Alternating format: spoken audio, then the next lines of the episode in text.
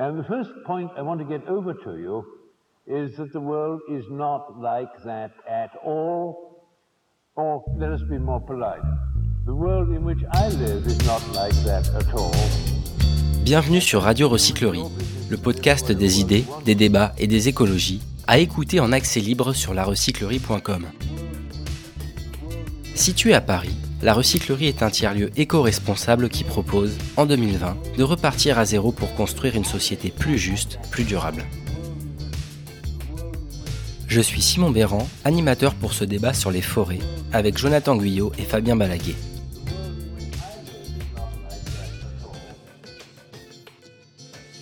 Une forêt, c'est beaucoup de plantes que l'on voit très bien et énormément d'animaux que l'on ne voit pas. Tous les groupes vivants champignons, bactéries, plantes et animaux doivent être présents pour que l'on ait vraiment une forêt. Alors voilà, je me suis permis euh, d'emprunter ces mots au botaniste euh, Francis Allais pour donner le ton de, cet échange où l'on tentera de comprendre comment agir pour préserver, voire pour euh, recréer ces sanctuaires du vivant. Et pour nourrir les débats, ce soir, on a le plaisir d'accueillir Jonathan Guyot. Bonsoir.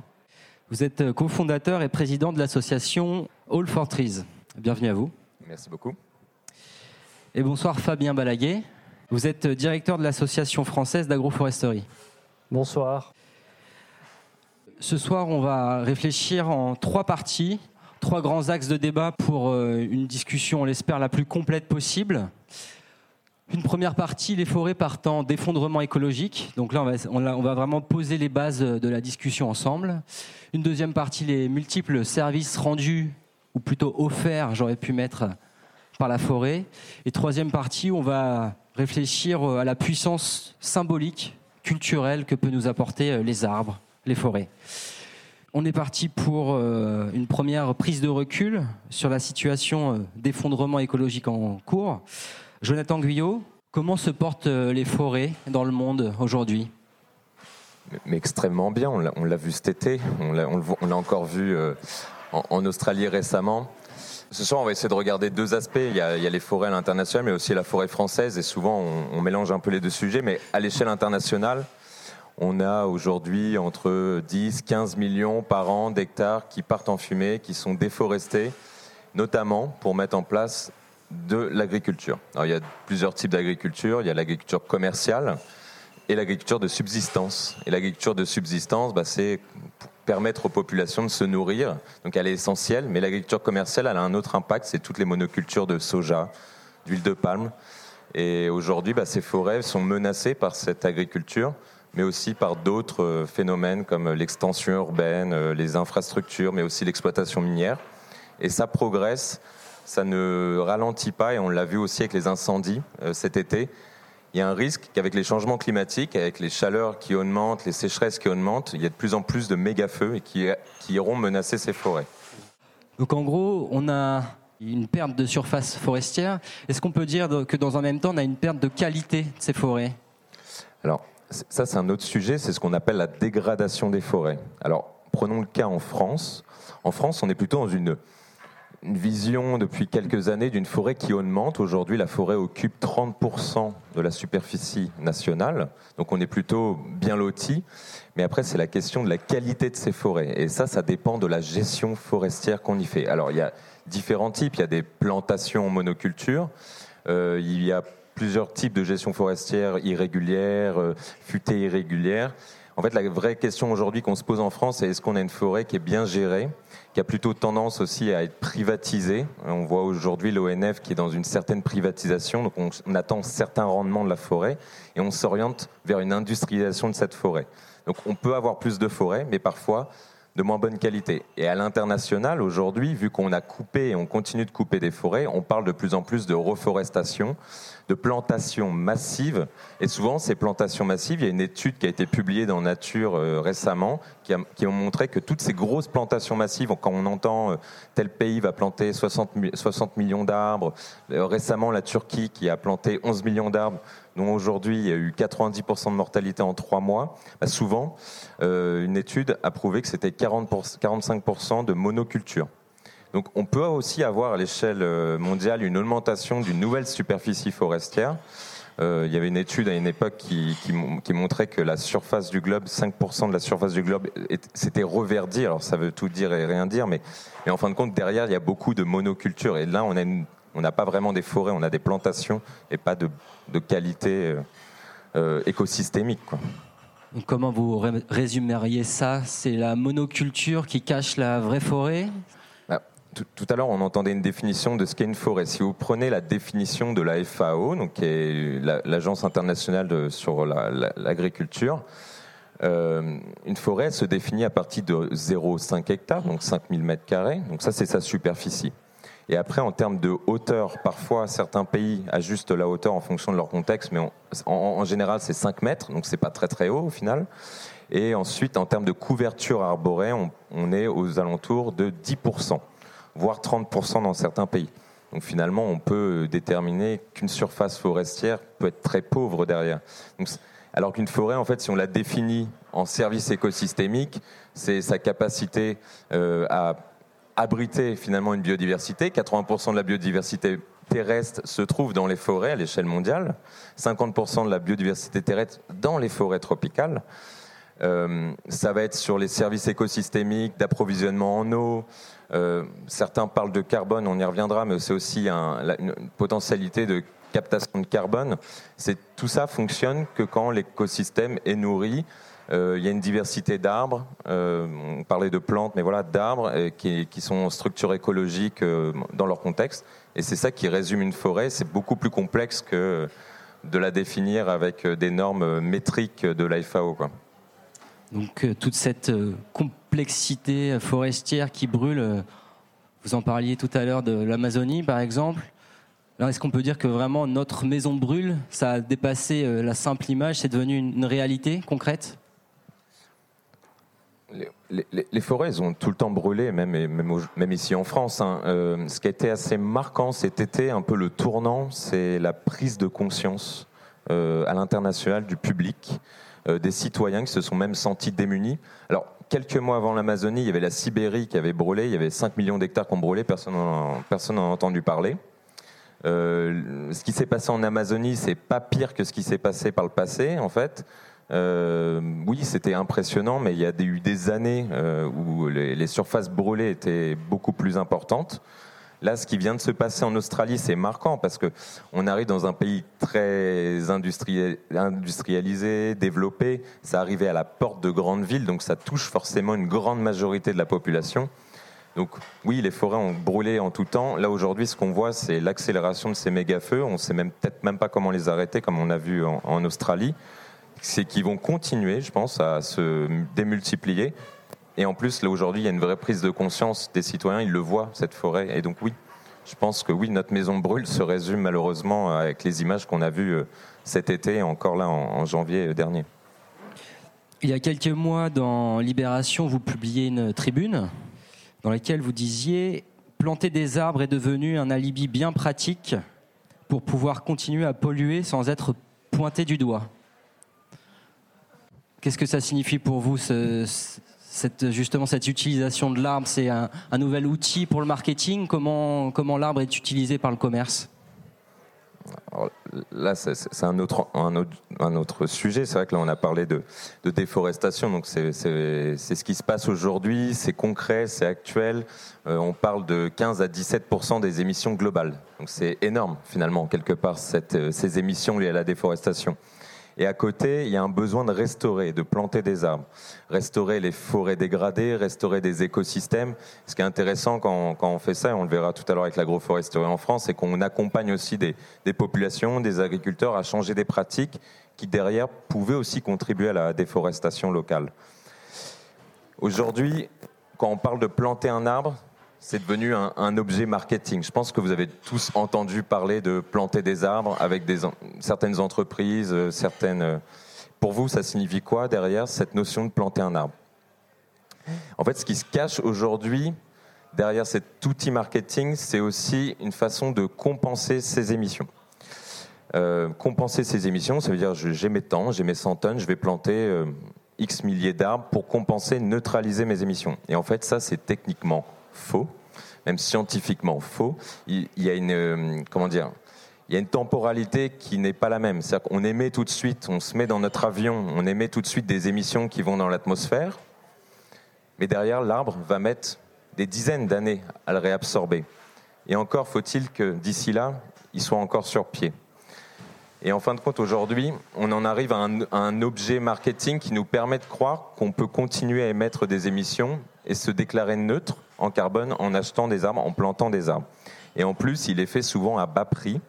Aujourd'hui, euh, finalement, quand on, quand on fait du marketing sur des projets en disant X arbres plantés à X euros, ça va soutenir un projet. On oublie tout ce qu'il faut faire derrière ces projets. Il faut changer des pratiques, on le verra tout à l'heure, changer des pratiques agricoles, créer des filières économiques, former, former, sensibiliser. Et tout ça, ça a un coût qui aujourd'hui n'est pas pris en compte par certains acteurs du secteur. Et donc aujourd'hui, c'est assez facile d'acheter des arbres, de mettre des chiffres de CO2 derrière euh, euh, et de dire je compense mes émissions alors que c'est techniquement faux.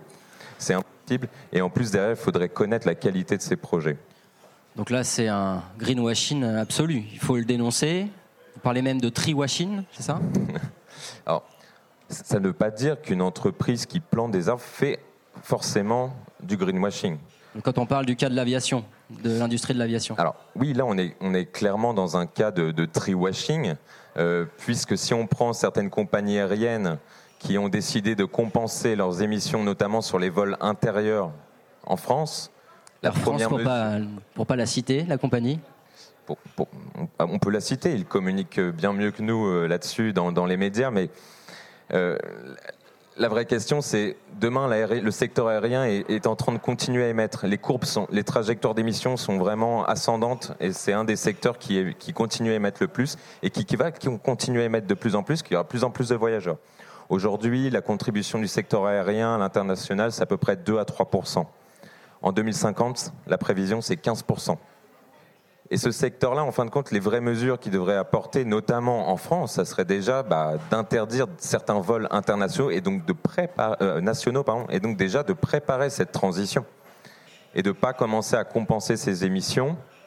Alors finalement, Air France derrière ne plante quasiment pas d'arbres parce qu'ils cherchent à acheter des crédits carbone. Ils se sont rendus compte qu'il y a peu de projets de reforestation qui sont certifiés carbone vu la complexité de nos sujets, de nos enjeux. Donc ils en, financent que 5%. Ils ont juste utilisé euh, cette équivalence d'arbres euh, pour parler de leur, euh, mécanisme de compensation comme un objet marketing. Mais derrière, en fait, c'est un vrai outil de lobbying politique. C'est un outil de lobbying politique pour aller voir les ministres pour dire ne vous en faites pas, l'aviation sera neutre en carbone en 2035. Comment on peut justement viser une neutralité carbone en continuant d'émettre autant? Là, il y a un problème euh, sur les mots. On se fait piéger par la sémantique. Alors, ça va même au-delà de la sémantique. En fait, ça va sur la démarche. Alors nous, on a pris ce. Alors, All for Twitch, j'ai pas présenté euh, ce qu'on faisait, mais on, fédère des acteurs de terrain, des porteurs de projets qui agissent concrètement tous les jours sur la question de lutte contre la déforestation, restauration des écosystèmes avec les populations locales. Donc on a pris ce sujet à cœur, on a, fédéré tout un tas d'acteurs, des experts climat, des experts forestiers. On a dit voilà, il y a un problème avec la compensation. Un, sur la démarche des entreprises.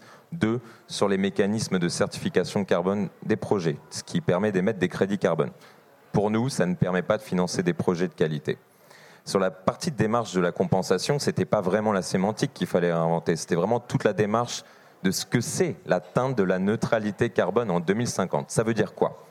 Ça veut dire que demain, nous devrons réduire de 4 à 7 fois nos émissions actuelles et contribuer à augmenter de 2 les puits carbone naturels. Et les puits carbone naturels, il y a notamment la forêt, l'arbre, l'agroforesterie, le carbone stocké dans les sols. Donc déjà, on voit que l'échelle, elle n'est pas du tout la même. Augmenter de 2 les puits de carbone, divisé par 4, voire 7 maintenant, si on veut rentrer dans les clous, parce qu'on a pris du retard, nos émissions. Donc déjà, on dit à une entreprise, si vous souhaitez atteindre la neutralité carbone, c'est un chemin.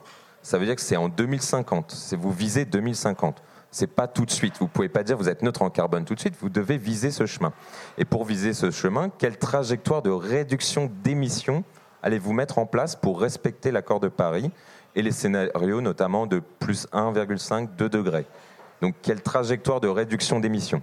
Ce qui va être compliqué pour, certains, pour certaines entreprises, c'est que si leur chiffre d'affaires augmente, même s'ils font des efforts de réduction d'émissions, ça a quand même tendance à continuer à augmenter ou à, stagner. On le voit avec les SUV notamment. Les SUV, ils ont réussi à faire quelque chose de magnifique, le secteur automobile. Ils ont réussi à, à, ce que leur moteur soit plus performant énergétiquement, donc émettre moins.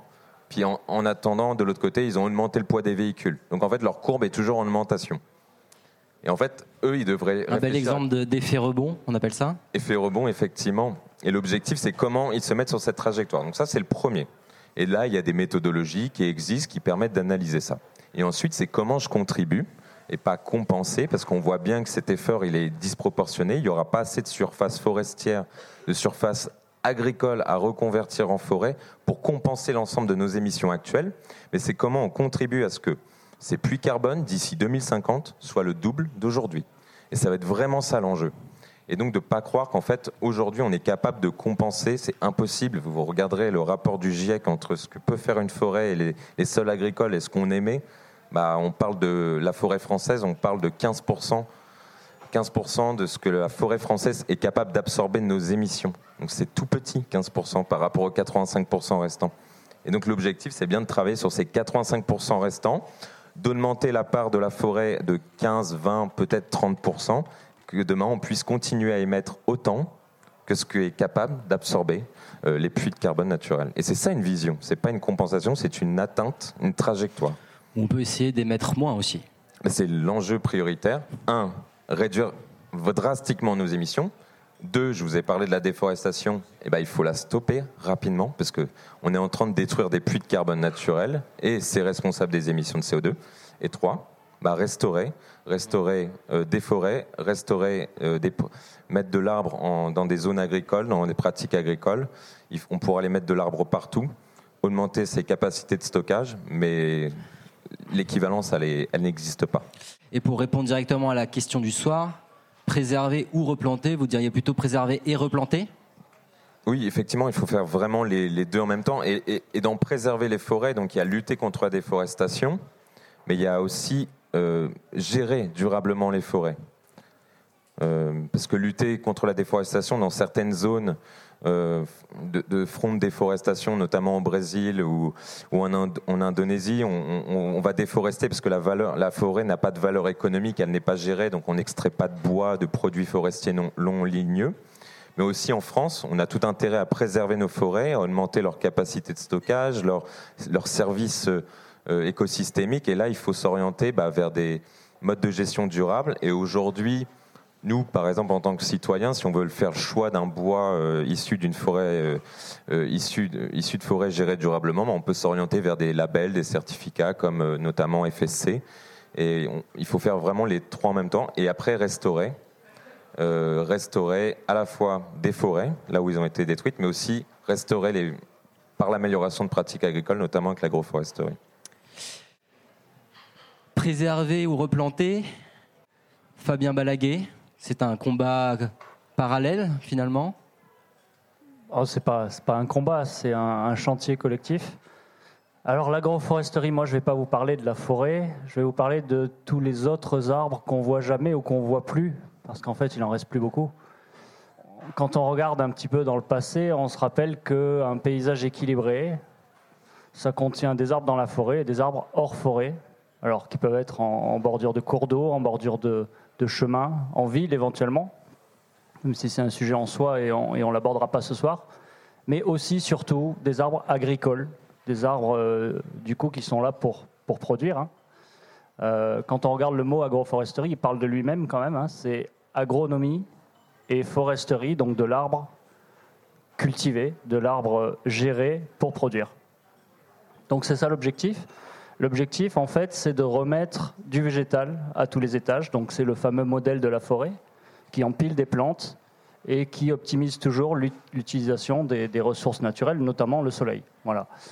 Euh, aujourd'hui, quand on regarde nos, surfaces agricoles, donc c'est à peu près deux fois les surfaces forestières. Hein. Donc il y a 55% de la France euh, qui sont euh, aux mains de l'agriculture. Aux mains de l'agriculture, ça veut dire aux mains de 1,5% de la population. 55% de la surface, 1,5% de la population. Donc on voit bien le chantier qui nous occupe. Alors, on a perdu beaucoup de, tous ces arbres. Hein. On nous le dit, il n'y a plus, il plus d'oiseaux, il n'y a plus d'insectes, il y a peut-être un lien. Il n'y a plus d'arbres, il y a peut-être un lien. Il n'y a plus d'agriculteurs, d'agriculteurs non plus, il y a peut-être un lien. Voilà, tout ça c'est un peu euh, désarbré, déshumanisé, etc., etc. En fait, ce qui s'est passé aussi, c'est une dégradation forte des sols. Depuis tout à l'heure, on parle d'arbres, on parle de biomasse, on parle de tout ce qui est vivant. Et effectivement, euh, il y a de quoi faire, hein, parce que quand vous avez des grandes surfaces avec euh, que du blé sur, sur 100 hectares, ben, on peut faire beaucoup mieux. La forêt nous le montre. On peut vraiment optimiser beaucoup plus la photosynthèse à l'hectare et à l'année. C'est-à-dire qu'il est hors de question d'avoir qu'une seule strate et il est hors de question d'avoir du sol nu six mois par an. Mais la réalité, c'est aussi que tout ça, euh, ben, ça a fait sortir beaucoup de carbone du sol. Hein. On a perdu 2% de matière organique dans les sols agricoles de France entre 1960 euh, et aujourd'hui. Voilà. Donc 2%, si c'est, des maths, hein, vous calculez, ça fait des, gigatonnes, enfin c'est des quantités colossales qui sont allés euh, bah, dans l'atmosphère, hein, il n'y a pas trop le choix. Il y, a effectivement trois grands réservoirs hein, sur la planète, hein. l'atmosphère, les océans, les sols et la biomasse qui est au-dessus, c'est-à-dire la plante et les animaux. Au-dessus ou dedans, parce que dans les sols vivants, il y a énormément, énormément de vie. 80% de la vie sur Terre se trouve sous terre, normalement. On a notamment 2 tonnes de vers de terre dans un sol euh, vivant, fertile, etc. Aujourd'hui, c'est 50, euh, 60 kilos. C'est à l'hectare tout ça. 50, hein. 60 kilos. Donc vous voyez un peu ce qu'on a, qu'on a perdu et tout ça, quelque part, c'est du carbone aussi. Donc vous parlez des animaux, des plantes, des sols. Aujourd'hui, on a le vivant dans son ensemble finalement qui est menacé par les euh, activités humaines. Pourtant, on parle surtout de l'extinction des animaux et assez peu de l'extinction des plantes, de la diversité végétale. Pourquoi, selon vous? Ah, ça, c'est, euh, je pense, c'est purement euh, une, capacité à s'identifier, peut-être. D'ailleurs, on parle beaucoup plus de, l'extinction des animaux euh, très visibles et, et, avec une conscience quelque part. On parle beaucoup plus de l'extinction du tigre du Bengale que des insectes qui sont en, fait trois quarts des espèces animales sur la planète sont des insectes. Et c'est là qu'il y a une chute libre des populations et du nombre d'espèces. Euh, et ça se voit pas. Ça se voit pas parce que pour nous, c'est, on est incapable de, de, s'identifier peut-être à ces choses-là. Ce que j'aime bien avec la, la vision de, l'agroforesterie, c'est qu'on nous dit souvent la, la biodiversité, ça se protège, alors qu'en fait, ce que vous nous disiez dans votre discours, c'est qu'on peut la produire finalement, cette biodiversité, en replantant des arbres, en intégrant l'arbre aux cultures En fait, on ne peut pas protéger. La seule chose qu'on peut faire, effectivement, c'est de produire des habitats et des ressources alimentaires pour cette biodiversité qui a besoin du gîte et du couvert hein, tous les jours. Euh, et, en fait, l'idée, c'est bien d'arrêter justement de dissocier production-protection et de faire les deux à la fois. Parce que quand on fait les deux à la fois, on a une agriculture qui fonctionne mieux, on a plus de vie, plus de biodiversité, plus de carbone dans les sols, le cycle de l'eau va mieux, le climat va mieux. Hein. Les arbres, en fait, c'est juste des plantes géantes. Alors, euh, comme toute plante, c'est quand même un, truc un peu magique hein, qui est capable de capter euh, du carbone dans l'atmosphère pour l'injecter en profondeur dans le sol. Mais euh, l'arbre, il est capable de faire ça puissance 1000 par rapport à une, herbacée, quoi, en fait. Hein. Donc, c'est ça l'intérêt. Et, et, donc, en fait, l'arbre, il est juste là pour amplifier tout ce que toutes les autres plantes sont capables de faire. Euh, et évidemment, euh, vu l'urgence, on, aura, besoin de ces arbres-là. Il y a un point important aussi qui sont les aspects de microclimat. Parce qu'évidemment, dans un territoire totalement désarbré, on est à la merci de toutes les variations. Hein, le trop chaud, le trop froid, le trop sec, le trop humide. Il n'y a plus de régulation. Tous les extrêmes euh, portent, atteinte au système. et c'est ça aujourd'hui qui, met en difficulté l'agriculture.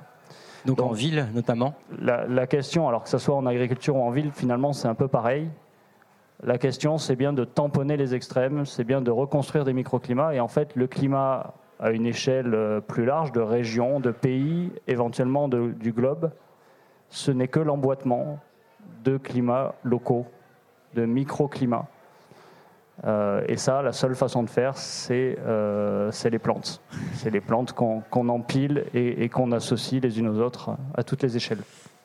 Et donc nous, euh, autres humains, avons notre rôle à jouer pour, en tout cas, arrêter le, désastre et s'y mettre Oui, en fait, je pense qu'il faut, il faut vraiment le voir positivement. Aujourd'hui, il y a plein d'agriculteurs qui, qui avancent. En fait, l'agriculture arrive quand même au bout un peu d'un système, d'un modèle euh, plus personne peut l'ignorer. Alors bien sûr, il y a ceux qui ont la capacité d'avancer, de réinventer leur, métier. Il y a ceux qui sont encore un peu plus euh, dans l'attente, qui seront des suiveurs, etc. Euh, mais aujourd'hui, on a des vraies dynamiques dans tous les territoires. Hein. Il n'y a pas de territoire où ça ne bouge pas. D'agriculteurs qui remettent du végétal, du sol au paysage, qui, reconstruisent les sols d'abord. Hein. On travaille avec plein d'agriculteurs qui n'ont pas encore planté un arbre euh, mais qui en planteront dans les années à venir.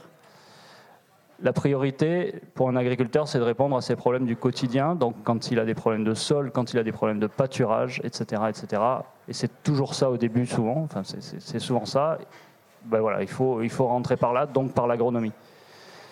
Après, évidemment, euh, avoir des sols très fertiles et un désert écologique au-dessus, c'est un peu dommage. Donc, on, en arrive là aussi à un moment donné. Je rejoins euh, Jonathan sur la, sur la question du, nombre d'arbres. Le but, c'est pas d'avoir beaucoup d'arbres, surtout pas le, jour de la plantation. Euh, le but, c'est d'avoir des arbres correctement gérés, le bon arbre au bon endroit, dans les bonnes conditions. Euh, et surtout d'avoir des arbres vrais à 15 ans, en fait. Hein. Un arbre, ça met du temps à pousser. Euh, tous les programmes qui, visent à compter des arbres et à justement empiler des, des chiffres avec beaucoup de zéros en général, c'est en général pas très efficace sur le terrain.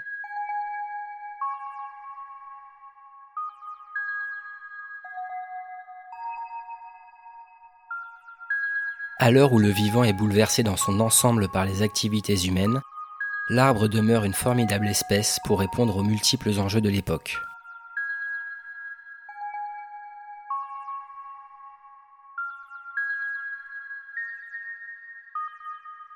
Donc on a posé euh, l'état des lieux, on voit qu'il faut euh, agir à la fois à tous les niveaux, préserver, replanter à la fois, agir aussi euh, au niveau de l'agriculture. On va vous laisser tout de suite réagir sur cette première partie d'échange. Est-ce que vous avez des, idées à proposer ou des questions à nos intervenants? Merci. bonjour.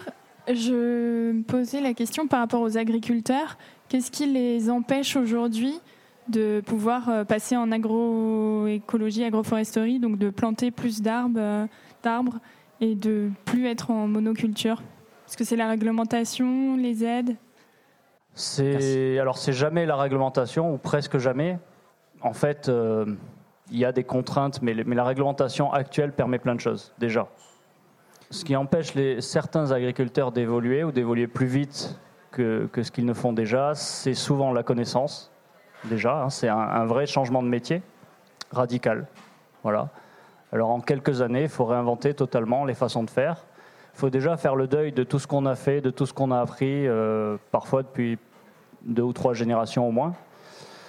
Euh, donc il y a toute cette partie-là, et puis après, euh, c'est voilà, beaucoup, je dirais, à part la technique, c'est aussi beaucoup dans la tête, c'est de, la, de la sociologie, de la psychologie. Le changement fait peur. L'incertitude, même si il n'y a aucun agriculteur aujourd'hui qui est dans une situation de, certitude par rapport à l'avenir ou de, situation de confort. Mais euh, voilà, essayer des choses qu'on ne maîtrise pas, qu'on n'a jamais faites, ça c'est humain, c'est toujours très compliqué. Donc évidemment, il y a des... Euh, façons de faire, il y a des alternatives. Euh, la clé, c'est bien de faire tout ça ensemble. Hein, on l'a redit tout à l'heure, il y a peu d'agriculteurs répartis sur un grand territoire, donc on a une dispersion de cette population qui est immense, qui est énorme.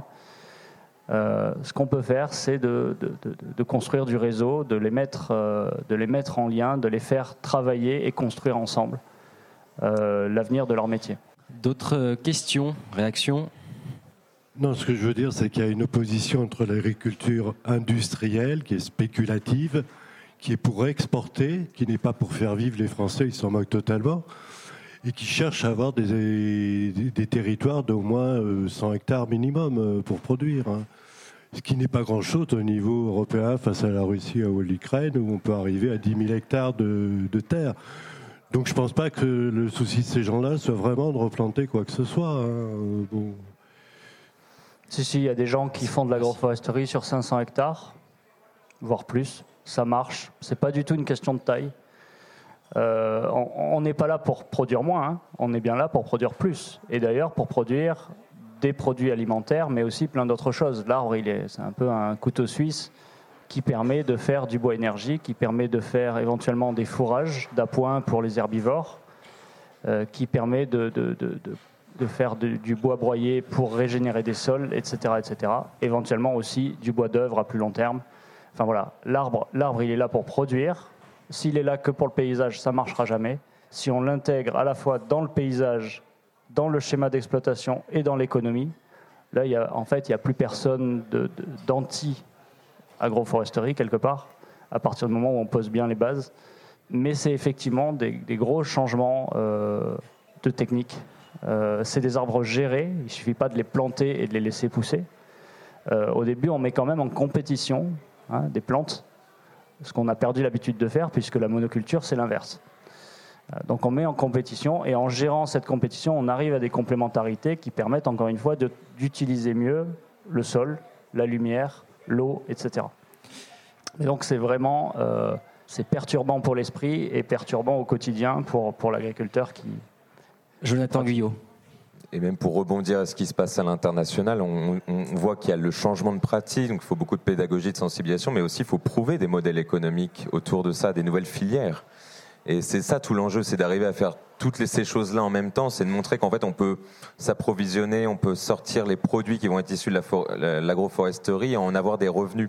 Quelque part, parfois pour certains producteurs, cet investissement initial, ils n'arrivent pas à l'engendrer, donc ils ont un peu d'aide, de structures qui vont les aider à transformer leurs pratiques agricoles. Mais sur le long terme, il faut aussi pouvoir valoriser. Donc il faut mettre en place des filières économiques. Alors il peut y avoir des projets notamment d'huile essentielle, les projets de fourrage, pour aider aussi des éleveurs euh, bovins euh, aux alentours à nourrir différemment leurs bêtes. Et tout ça, c'est des filières économiques qui doivent être créées, pérennisées sur le long terme à l'échelle de régions.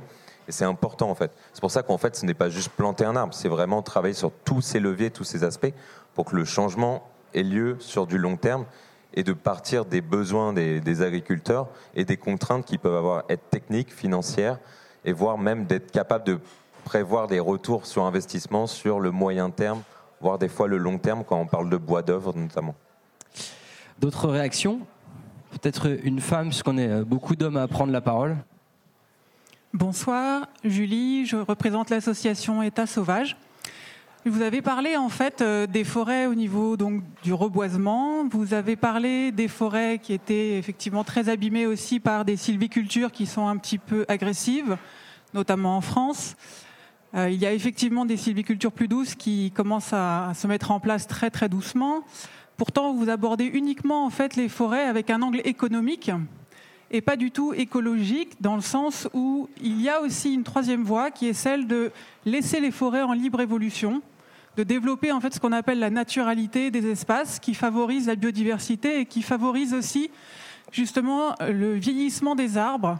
Et en favorisant le vieillissement des arbres, on permet au carbone d'être stocké et de ne pas être du coup remis dans l'atmosphère, ni euh, évidemment euh, de, régénérer après d'autres pollutions, puisque le, carbone qui est dans les arbres est rarement après laissé dans les charpentes. Il finit aussi brûlé dans euh, les centrales à biomasse, il finit aussi brûlé dans des palettes qui ne servent qu'une fois, etc. Donc il y a cette troisième voie qui me paraît primordiale et dont on entend très peu parler aujourd'hui dans les médias, qui est celle de la préservation, c'est-à-dire qu'on ne touche plus aux forêts et qui deviennent vraiment des îlots, en fait, ce qu'on appelle aujourd'hui des îlots de sénescence, et qui deviennent des îlots de biodiversité et de stockage du carbone. Merci d'ouvrir euh, encore un peu plus la discussion, Jonathan Guyot. La préservation, on en a un peu parlé, mais on va continuer d'évoquer. Non, mais c'est vrai, c'est une bonne remarque. Quand, quand, on parle de. Je vais prendre une expérience du terrain euh, vécu euh, de lutte contre la déforestation. Euh, et à un moment, il y a une question qui se pose c'est le bois, le carbone qu'on voit dans la forêt, ça se mange pas. il faut manger. Donc on travaille sur les pratiques agricoles pour pouvoir justement préserver ces forêts. Mais il faut aussi donner de la valeur économique à cette forêt pour qu'on n'ait pas envie de la couper demain. On a le droit de couper du bois et d'en faire des charpentes et, on a le droit d'utiliser les produits forestiers non ligneux, tout ce qu'on peut trouver en forêt. Plus la forêt, on lui donne une valeur économique pour les populations euh, locales, là on parle vraiment dans, dans les milieux tropicaux, plus ils auront intérêt à la préserver et ne pas la couper.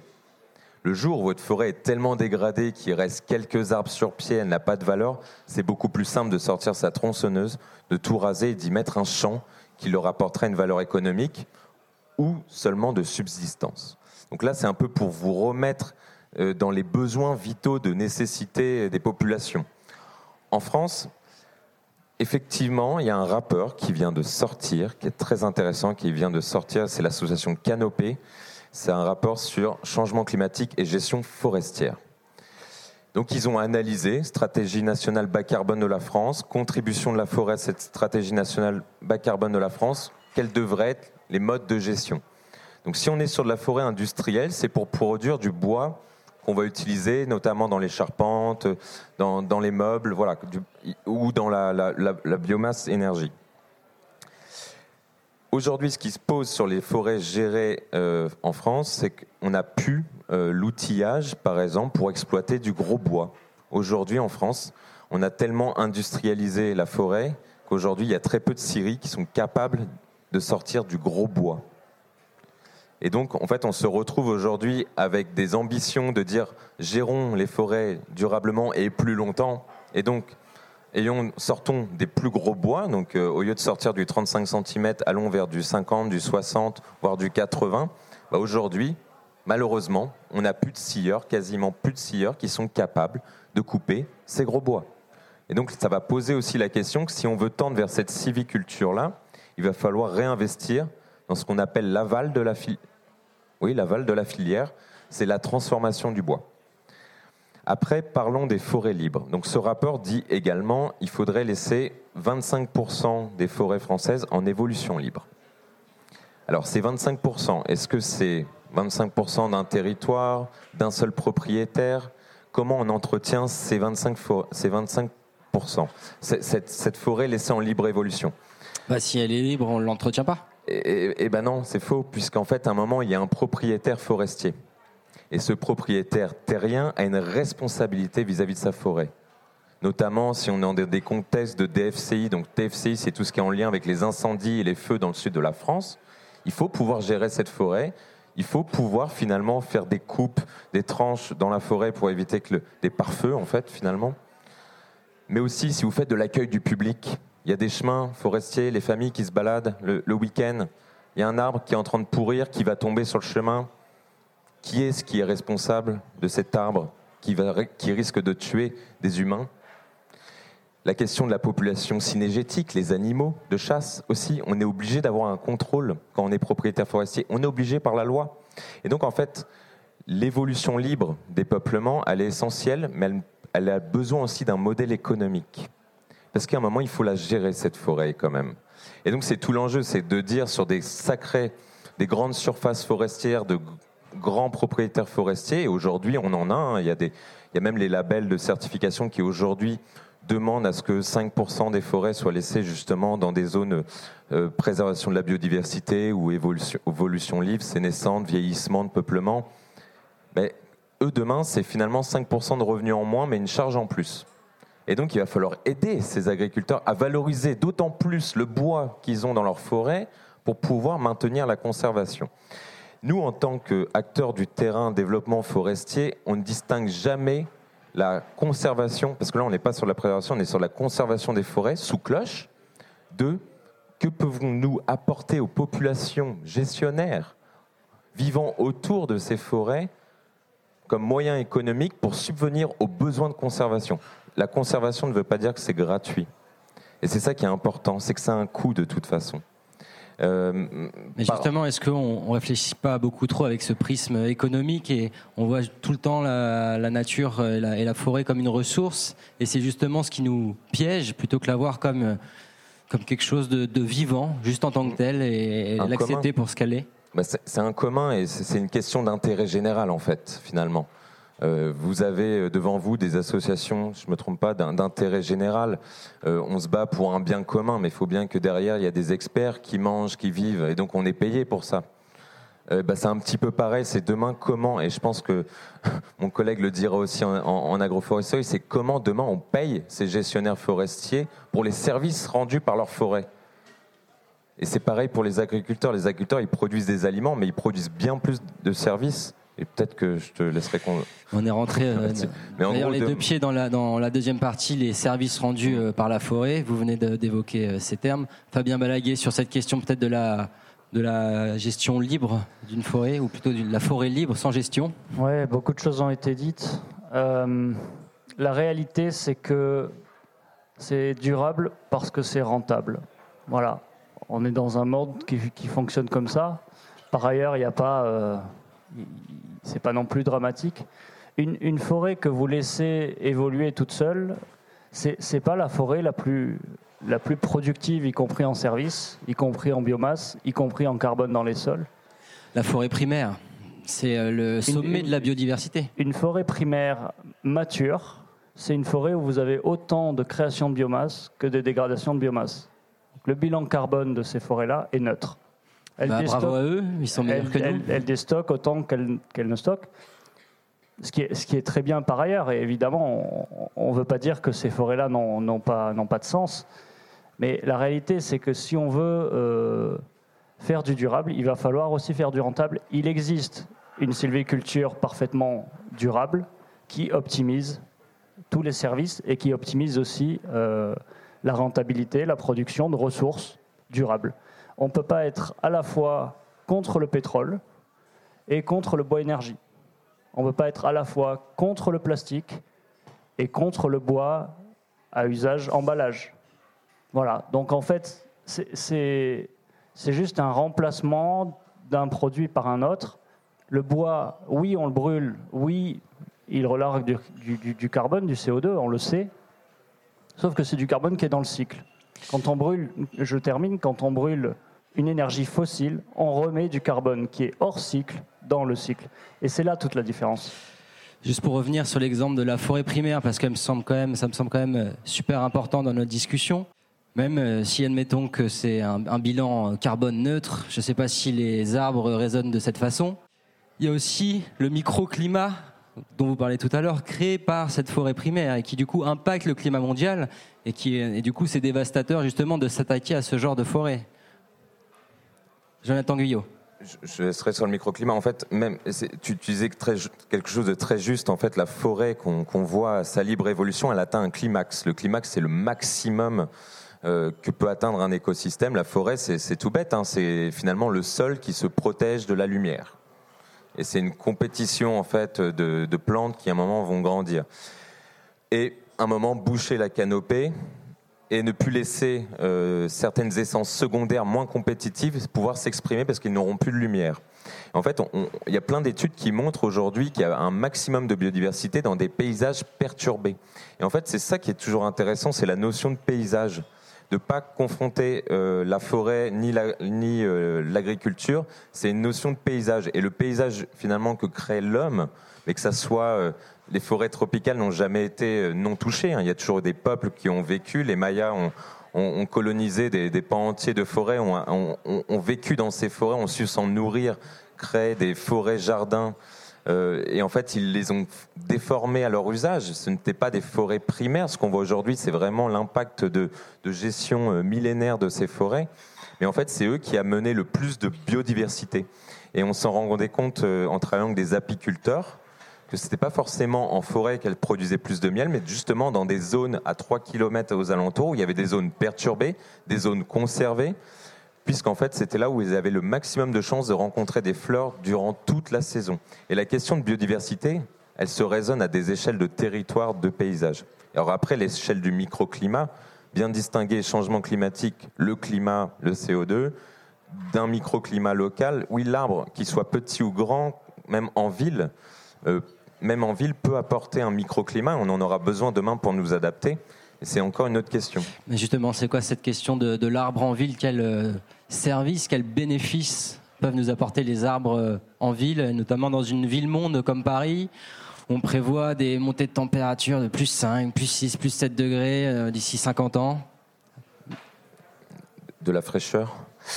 Et, peut-être un petit peu de verdure, ça fait, ça fait jamais mal, jamais mal aux yeux, au bien-être.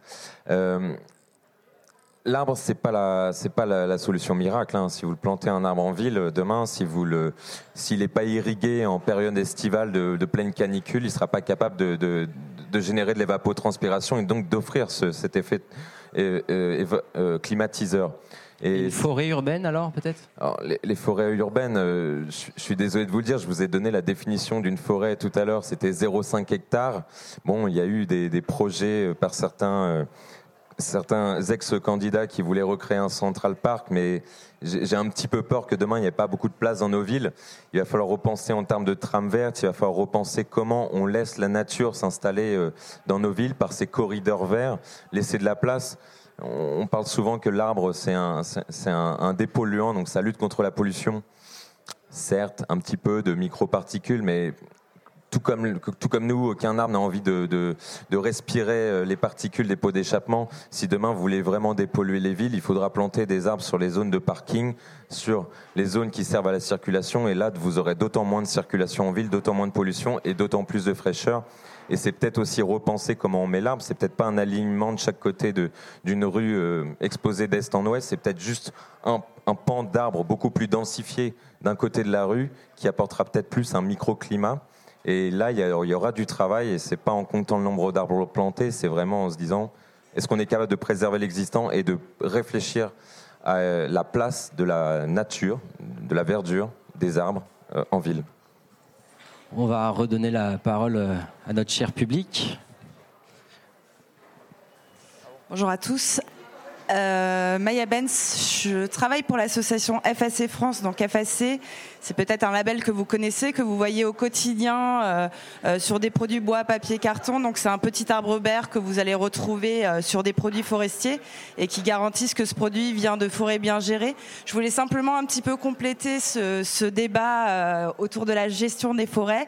C'est un vrai sujet sociétal hein, d'accepter euh, de couper un arbre, de voir un arbre tomber dans une forêt. Euh, je crois que on est tous euh, conscients qu'on aime les produits forestiers. On en utilise au quotidien, tous, euh, des livres, on bouquine, on a euh, du mobilier en bois chez soi, des ustensiles en bois, des objets de décoration, euh, même des vêtements à partir de fibres de bois. On a des produits forestiers au quotidien sur nous, avec nous. Donc il faut qu'on accepte ça, c'est la société d'aujourd'hui. comment on fait pour utiliser des produits qui soient à la fois responsables, qui permettent de prendre en compte les enjeux sociétaux, euh, les enjeux sociaux, pardon, économiques et environnementaux des forêts. Et c'est ça, cet équilibre. Il faut trouver cet équilibre dans les forêts. Et je crois que, alors, en France, par exemple, pour la certification FSC, nous prenons en compte les îlots de sénescence. Donc il y a 10%, 10 euh, des forêts qui doivent être préservées parce qu'il y a une forte biodiversité, euh, un puits de biodiversité des espèces menacées. Donc ça, c'est dans le référentiel FSC. Donc bien sûr, ça ne veut pas dire qu'il n'y a, pas d'exploitation forestière. Euh, FSC, on est là, on est un outil de gestion forestière. Ça veut dire qu'il y a de l'exploitation, on coupe des arbres, mais on les coupe de façon raisonnée, de façon intelligente, et on prend en compte tous les enjeux de euh, cette forêt. Au niveau international, je cite un autre exemple. Si on va dans le bassin du Congo, euh, finalement, une forêt certifiée FSC, ça veut dire aussi une forêt avec des gardiens des gardiens de la forêt. Euh, des gestionnaires forestiers, ce sont aussi des gardiens de la forêt. Une forêt qui n'est pas exploitée, qui n'est pas gérée, c'est une forêt qui est ouverte par exemple au braconnage, parce que personne n'est là pour surveiller cette forêt. Donc c'est aussi essentiel d'avoir ces gardiens de la forêt qui à la fois euh, bah, exploitent la forêt pour des, besoins, mais vont prendre en compte euh, tous les enjeux, voilà, que ce soit le braconnage ou ça va être aussi la prise en compte des populations autochtones qui vivent et dépendent de ces forêts. Euh, qu'est-ce qu'on fait de ces populations? Est-ce qu'on respecte euh, Comment on fait pour respecter les rites, euh, les rituels de ces populations? Comment on fait pour répondre à des besoins de ces populations? Donc voilà. Je, sais, je suis un petit peu longue, pardon, mais voilà, je voulais simplement compléter et dire que à la fois on peut gérer et prendre en compte tous ces enjeux. On va prendre d'autres questions, interventions du public. Et en attendant la question, euh, très succinctement, s'il vous plaît, on va, on va, essayer vraiment de faire participer le maximum de monde. Qui est propriétaire forestier parmi vous? Une, deux. Vous saviez qu'une personne sur 20 en France est propriétaire forestier. C'est énorme. Et souvent, en fait, le problème, c'est le morcellement des petites surfaces. Et là, il faut aider aussi au remembrement parfois des parcelles, mais à la gestion de ces, de, aider à la mise en gestion de ces forêts. Et ça ne veut pas dire exploiter du bois à gogo, faire n'importe comment. Justement, c'est les aider à dire vous pouvez avoir un minimum de revenus économiques parce que c'est une surface qui leur coûte chaque année. Bon, même si on peut faire de la défiscalisation, mais il est là l'enjeu demain, c'est d'aider tous ces petits propriétaires forestiers en France. Monsieur.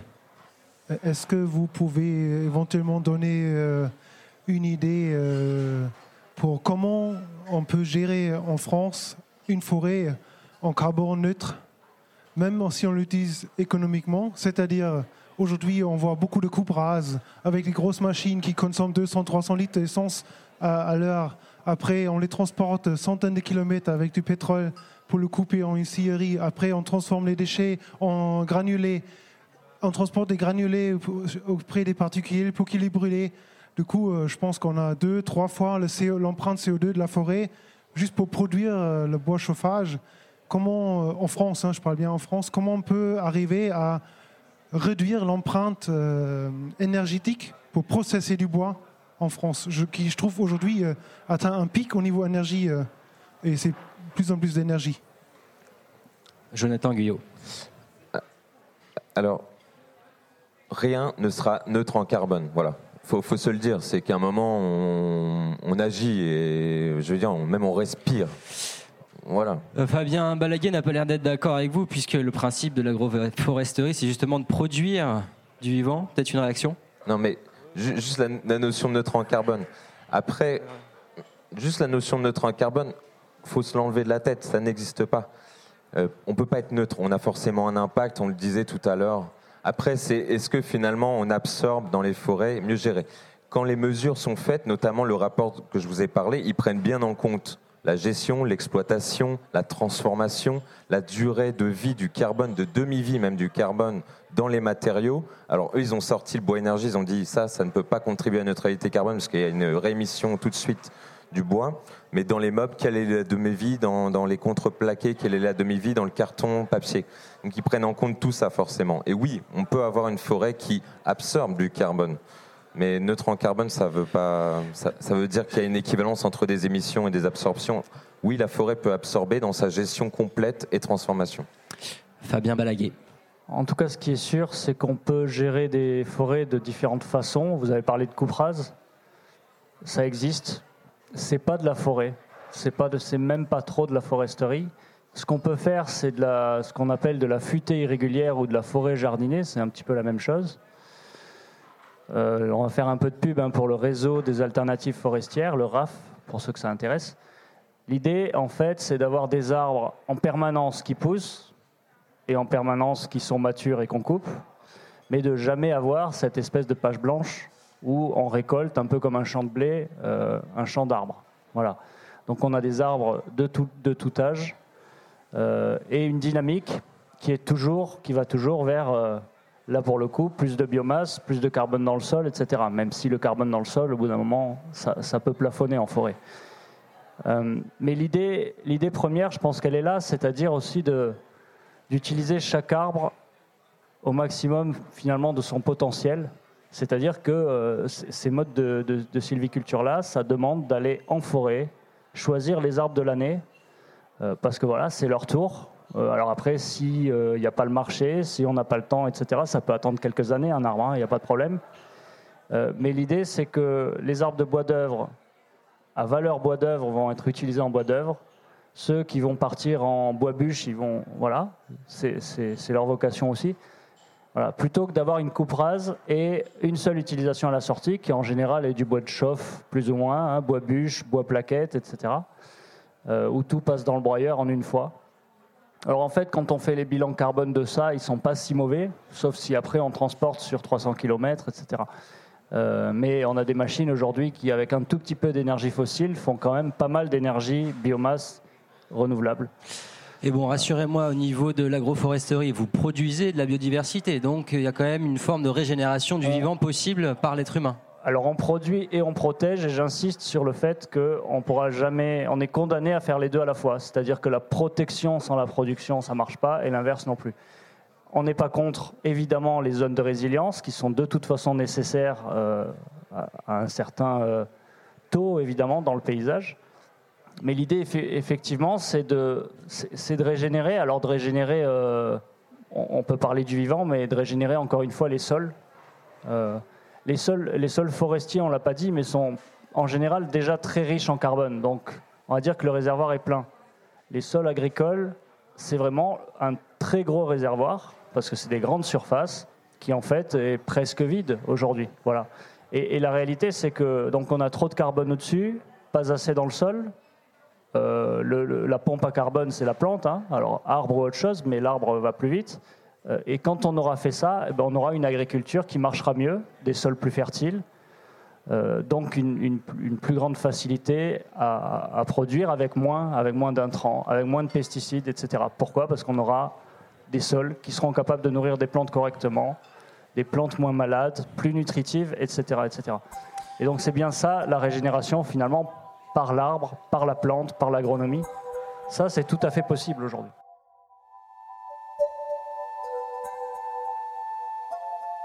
Et si l'arbre pouvait déclencher une révolution? Une révolution à la fois culturelle et agriculturelle.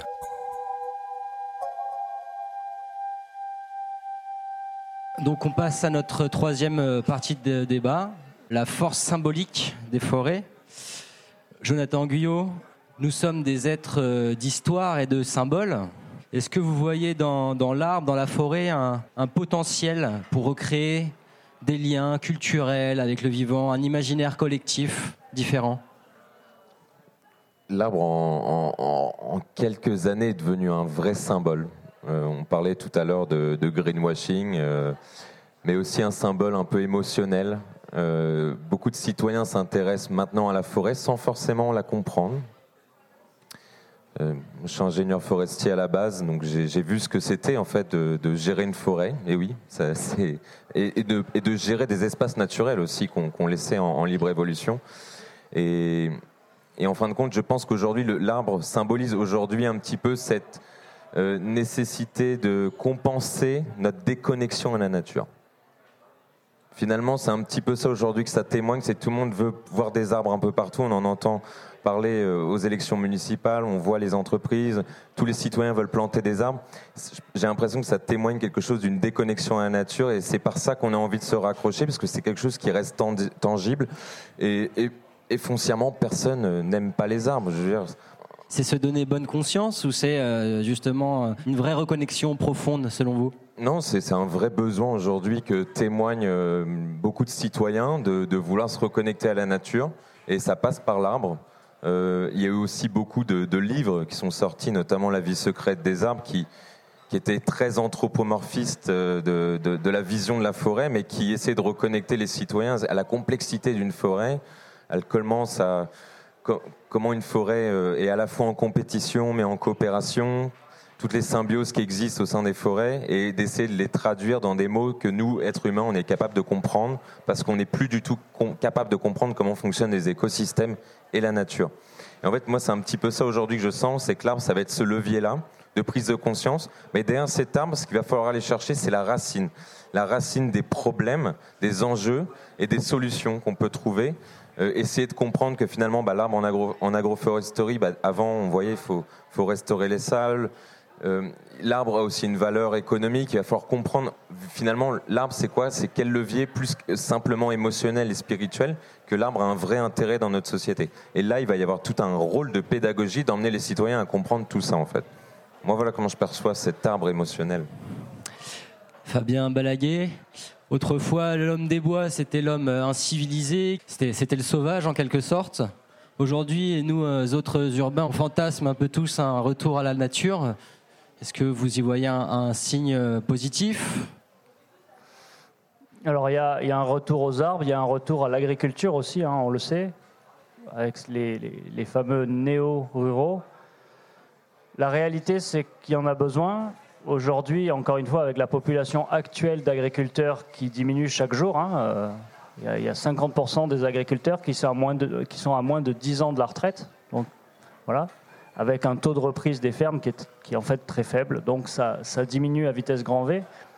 Tout ce dont on parle là, en tout cas le changement des, modèles agricoles, des pratiques agricoles, ça ne pourra pas se faire à effectif constant ou à effectif euh, réduit tel que, tel que celui qu'on a actuellement. Donc il, il faut, euh, si, si, je caricature un peu, mais il faut remettre 3 millions de personnes dans les champs.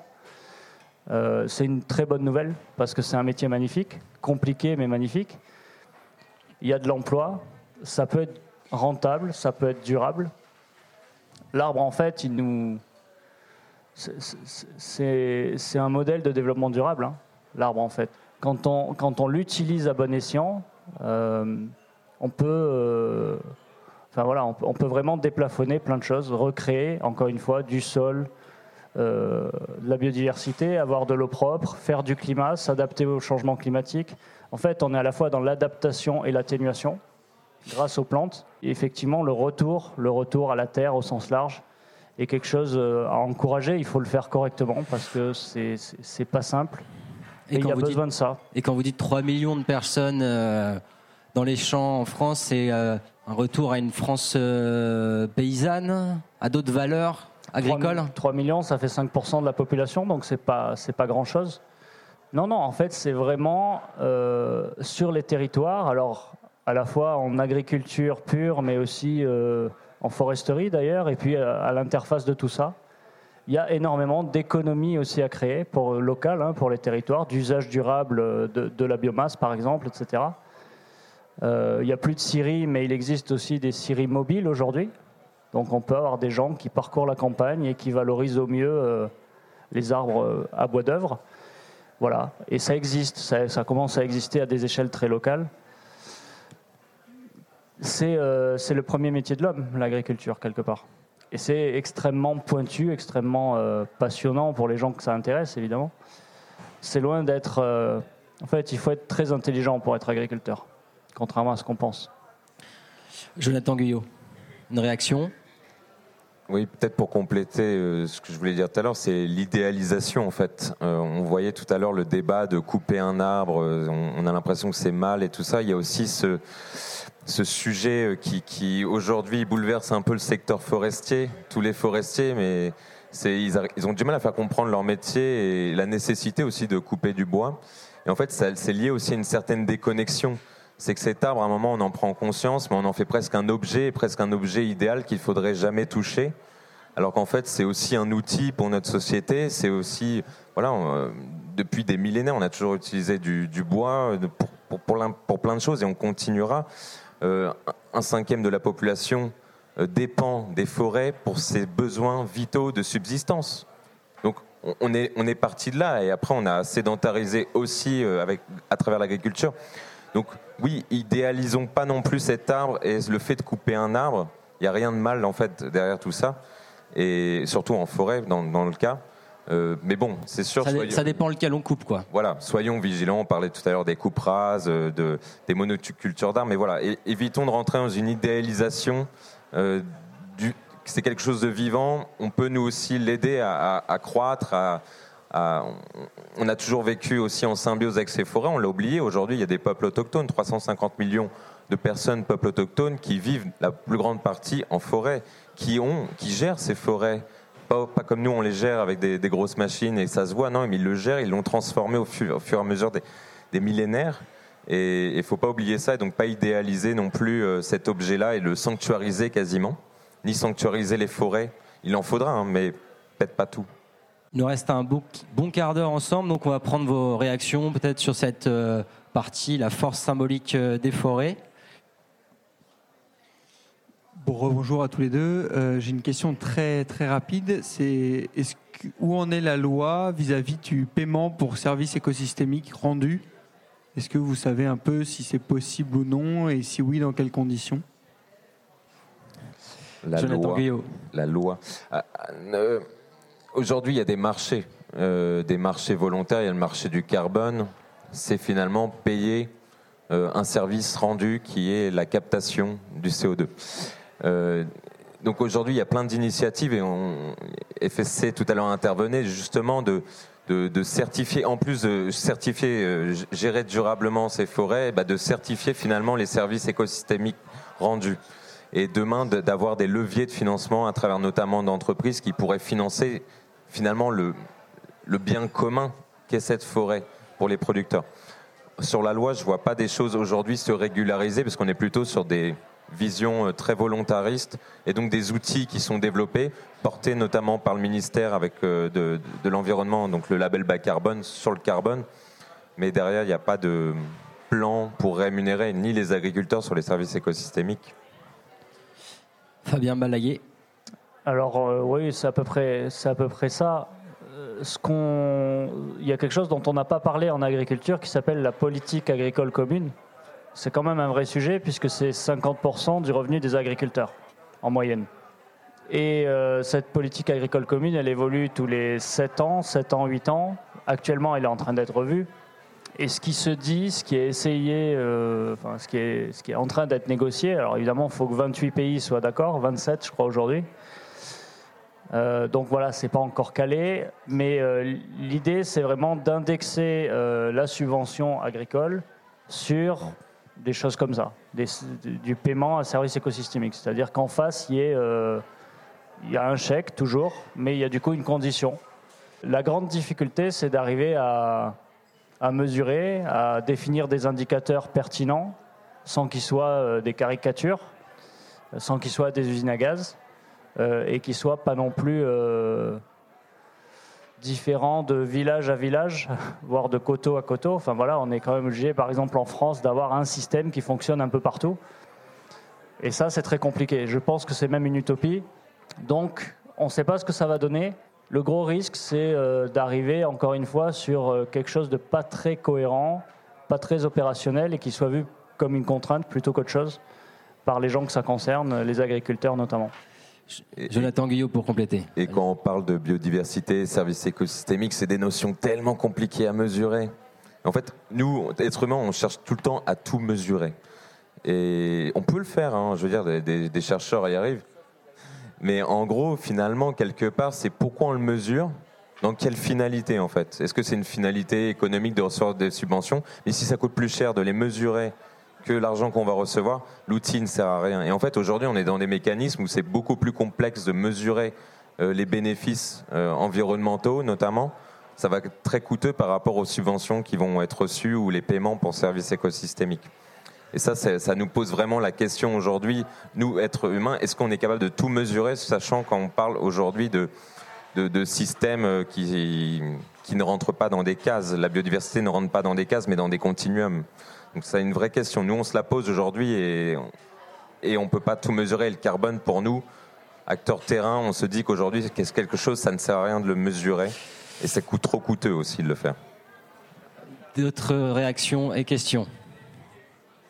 Pour euh, donner quelques éléments, il y a une commission parlementaire qui est en cours aujourd'hui, qui est menée par Mathilde Panot, et d'autres euh, députés, donc qui n'est pas aujourd'hui au niveau de l'Assemblée nationale encore, elle est plutôt en off parce qu'elle n'est pas portée par la majorité, mais qui se pose des questions sur l'avenir de nos forêts, en France évidemment, et un certain nombre de services autour, dont les services écosystémiques. Est-ce qu'il y aurait possibilité, comme c'est le cas dans des zones Natura 2000 par exemple, de les rétribuer pour qu'on puisse conserver autre chose que juste euh, la valeur du bois? Mais c'est en cours, voilà. Merci. D'autres questions, d'autres réactions On a encore 5-10 euh, minutes, profitez-en. Oui, je vous remercie. Moi, j'étais venu parce que je suis un simple promeneur en forêt de Montmorency. Depuis une dizaine d'années, ce que j'observe, c'est que l'ONF est en train de détruire complètement cette forêt. Avec des coupes rases, quand on regarde Google Maps, on voit qu'il reste pratiquement plus rien. Il a prétexté une maladie des châtaigniers qui est fausse, puisque l'année dernière, la production n'a jamais été aussi forte. Il y a quelques châtaigniers, évidemment, qui mériteraient d'être abattus, mais pas l'ensemble des châtaigniers. Et quand on regarde ce qu'ils abattent, c'est 50% de châtaigniers, le reste n'est pas des châtaigniers, en plus des arbres qui font 30 euh, cm de circonférence. Il n'y a aucune transparence. On ne peut pas savoir, par exemple, le nombre de la faune qu'il y a dans cette forêt, combien de pourcentage ils abattent Cette faune a tendance à disparaître puisqu'on retire toute leur culture vivrière, les châtaignes, etc. Les champignons, la terre est retournée par des machines invraisemblables qui creusent tous les chemins, euh, qui enlèvent les champignons, etc. Tout ce qu'on veut. Donc il n'y a plus grand-chose. Et ce n'est pas la seule forêt dans la région parisienne qui est atteinte de cette façon-là et qui, scandalise les, promeneurs. En ce moment, c'est la chasse. Le, bon, le, le jeudi, on ne peut plus rentrer dans cette forêt. On ne sait pas, euh, c'est fait avec les compagnies de chasse, on ne sait pas ce qui est fait de cette viande, euh, est-ce qu'elle est revendue des supermarchés, des, boîtes de surgelés, on ne sait pas. Donc euh, c'est quand même une forêt publique et je trouve qu'en tant que public, ça nous appartient et on a le droit de participer à la gestion de cette forêt. Merci pour ce témoignage. Jonathan Guyot sur la gestion publique des forêts et l'ONF l'ONF euh, vit une, passe où, euh, depuis une dizaine d'années, on, tend à la privatisation de l'ONF et ils ont une mission régalienne de gérer ces forêts, mais les gérer avec une multifonctionnalité. Accueil du public, euh, tous les, bah, extraire du bois, préserver la biodiversité. Mais aujourd'hui, ils sont aussi face à une réalité économique. Et finalement, c'est la coupe, la gestion du bois qui doit leur permettre de financer aussi toutes les autres activités qui ne sont pas rémunératrices, comme euh, bah, préserver la biodiversité, faire des inventaires, euh, réguler la chasse, l'accueil du public. Et aujourd'hui, en fait, on est dans un système où on ne valorise pas, soit on ne valorise pas assez le, le, prix du bois, finalement, quelque part, des produits, ou alors on ne valorise pas les services écosystémiques que nous apportent ces forêts. Et en fait, si on rentre dans un modèle de privatisation, on regarde que des chiffres, et là, en fait, on regarde que la partie productive de la forêt, et donc le bois. Et donc demain, c'est aussi notre responsabilité, c'est de défendre aujourd'hui les intérêts de l'ONF qui sont euh, en cours de privatisation. Ça veut dire demain, de moins en moins de fonctionnaires qui, au titre régalien, doivent travailler au, nom de l'intérêt général. Ça aussi, on a un pouvoir, nous, en tant que citoyens, de se mobiliser pour faire valoir cet outil qu'on a en France, une gestion de forêt publique. Et, et aussi, après, derrière, c'est dans nos achats, c'est de transformer les entreprises pour qu'elles aillent utiliser plutôt du bois français transformé en France. C'est aussi bah, par nos achats favoriser de la gestion forêt durable, de mettre un prix à ces meubles en bois qui vont durer toute une vie, voire même être réutilisés. C'est aussi prendre conscience de cette valeur-là, parce que finalement, c'est ce bois-là, c'est cette vente-là qui va permettre de préserver tous les services écosystémiques. Et aujourd'hui, l'ONF, bah, malheureusement, est dans ce système d'industrialisation de la forêt. Il y en a beaucoup à l'intérieur de l'ONF qui se battent contre. Mais aujourd'hui, c'est un outil politique euh, public et les choix ne sont pas pris au niveau des, forestiers, mais des contraintes économiques qu'on donne de plus en plus à, l'ONF et à nous, citoyens, de faire valoir ça. Juste pour vous dire, finalement, l'ONF a créé un outil, un fonds de dotation à côté pour financer toutes les activités non lucratives finalement, les activités de préservation, de restauration, de boisement qui ont été détruits par des tempêtes, des dégâts. Vous imaginez un établissement public à créer un fonds de dotation sur lequel on peut faire du mécénat et de la défiscalisation. Ça pose un, vrai problème. Et c'est là où aujourd'hui qu'il faut, nous aussi, faire valoir notre droit citoyen de reconnaître l'intérêt de l'ONF. Et sur les achats, c'est aussi acheter moins. D'autres questions, réactions Non C'est acheter plus, mais acheter différemment. En fait, euh, la forêt et l'agriculture ont connu les mêmes dérives Hein, euh, dans les 50 dernières années. C'est une standardisation, c'est une industrialisation, c'est une simplification des modèles et puis euh, une simplification aussi des filières, on l'a vu, l'amont, l'aval, etc. Tout ça, c'est lié quand même, c'est lié quand même à un modèle de consommation aussi, malgré tout. Euh, et en fait, c'est justement l'aval de la filière qui tire, qui tire tout le reste, jusque, jusque dans la technique de gestion et de production du bois dans la forêt. Et en quoi acheter plus est bénéfique pour la forêt? J'ai du mal à acheter plus, acheter plus des, bons produits, ceux qui. Euh, oui, acheter moins et acheter mieux, mais pas acheter plus. Moins et mieux, mais en fait, euh, quand vous acheterez plus de bois, vous achèterez moins de plastique, moins de toutes les autres ressources qui sont encore pires, on va dire. Euh, bon, on est parti sur un autre débat, je crois. Non, mais la, réalité, c'est que le bois, c'est un matériau d'avenir, c'est une énergie euh, d'avenir et renouvelable quand elle est bien gérée. Il n'y a, pas de renouvelable ou pas, pas renouvelable, ça dépend de comment on le produit. Aujourd'hui, les poissons dans les mers sont une ressource plus renouvelable. On ne l'avait même pas anticipé, on pensait que ça serait toujours renouvelable. C'est vraiment une question de comment l'être humain gère et produit cette ressource. Il faut valoriser la bonne gestion forestière. Il y a quand même en forêt des choses qui s'appellent des plans de gestion durable. Voilà, ça porte le nom euh, qui va bien. Et il y, a des, façons de faire totalement, euh, totalement vertueuses. Voilà, avec des produits totalement vertueux à la sortie. Jonathan Guyot, pour peut-être là on va, on va passer au mot de la fin. Donc euh, c'est le moment. Là, on a parlé du bois, mais en introduction, on parlait de la déforestation. Alors moi, je vais vous inviter euh, à la fin de, cet événement à aller euh, sur un outil qui s'appelle Empreinte Forêt. Vous tapez ça sur un moteur de recherche type Lilo, par exemple, qui s'appelle l'Empreinte Forêt. Vous allez voir des quiz qui sont liés à votre consommation, de ce que vous allez manger, euh, avec quoi vous allez vous habiller, votre mode de transport. Et cet outil va mesurer l'empreinte forêt. Ça veut dire la surface de forêt nécessaire pour couvrir vos besoins, vos modes de vie et vos besoins de consommation. Là, on a beaucoup parlé du bois, mais aujourd'hui, votre empreinte forêt, si notamment vous mangez des produits laitiers, euh, viande issue de, de, dire, d'élevage industriel, votre plus grande part de contribution à la destruction des forêts se fait notamment par la consommation indirecte de soja.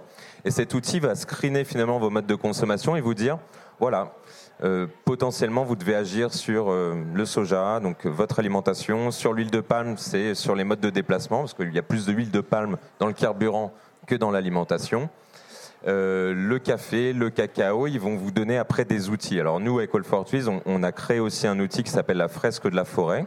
C'est comme la fresque du climat, vous en avez peut-être déjà entendu parler.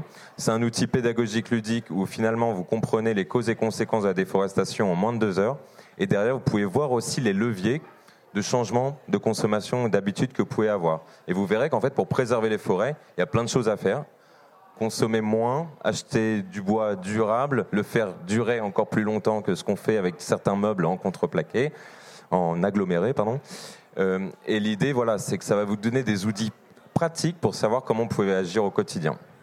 Fabien Balaguer, le mot de la fin. Alors je vais, je vais suivre un peu cette ligne. Euh, en parlant de plateformes, d'outils, etc. Il existe quelque chose en ligne euh, sur, Internet qui s'appelle Remonter le temps, qui, a été créé il y a quelques années par l'IGN et qui vous permet de voir, euh, en prenant une, une, adresse, une commune n'importe où en France, de voir le paysage en photo aérienne actuel et le paysage en photo aérienne il y a 30 ans, il y a 60 ans, il y a 80 ans. Et vous verrez, si vous faites l'expérience, que en fait, l'agroforesterie n'a rien de nouveau. Le mot est nouveau, mais euh, les pratiques et les paysages qui s'y rapportent sont, euh, sont vieux comme l'agriculture. Parce qu'en fait, avant, partout, il y avait des arbres. Même, même aux endroits où aujourd'hui on vous dit non, mais ici, il n'y a jamais eu d'arbres. En Bosse, non, il n'y a jamais eu d'arbres. Si, si, euh, il y avait plein d'arbres au milieu de l'agriculture. Et d'ailleurs, il y avait à peu près autant d'arbres hors forêt qu'en forêt. Voilà, c'était à peu près 50-50. C'est ça un paysage équilibré. C'est évidemment faisable aujourd'hui si on le souhaite. Hein. Euh, un arbre, ça, pousse lentement pour nous, êtres humains, mais ça peut quand même pousser en 15-20 ans. C'est pas non plus le bout du monde. J'insiste sur une, dernière chose, la différence entre ces paysages d'il y a 60 ans ou un peu plus et les paysages actuels, c'est pas seulement qu'il y a moins d'arbres. En fait, alors bien sûr, il y a, moins d'arbres parce qu'on en a enlevé, parce qu'il a fallu mécaniser, etc. Sauf qu'on aurait pu en replanter sur toutes les bordures. Euh, voilà, la, machine, elle a une certaine largeur, donc de chaque côté, on pourrait planter, et on peut aujourd'hui. La vraie différence, c'est qu'on a perdu les usages. À l'époque, l'arbre, c'était un fournisseur de ressources multiples du quotidien pour l'agriculteur. Voilà. Et donc, et donc c'est ça, et c'est là où j'insiste vraiment, en fait, pour avoir des arbres, que ce soit en forêt ou hors forêt, il faut avoir les produits des arbres, et il faut donner de la valeur et donner un usage à ces choses-là. Merci beaucoup à tous les deux d'être euh, venus. Merci à vous tous et à vous toutes euh, d'avoir euh, participé si activement.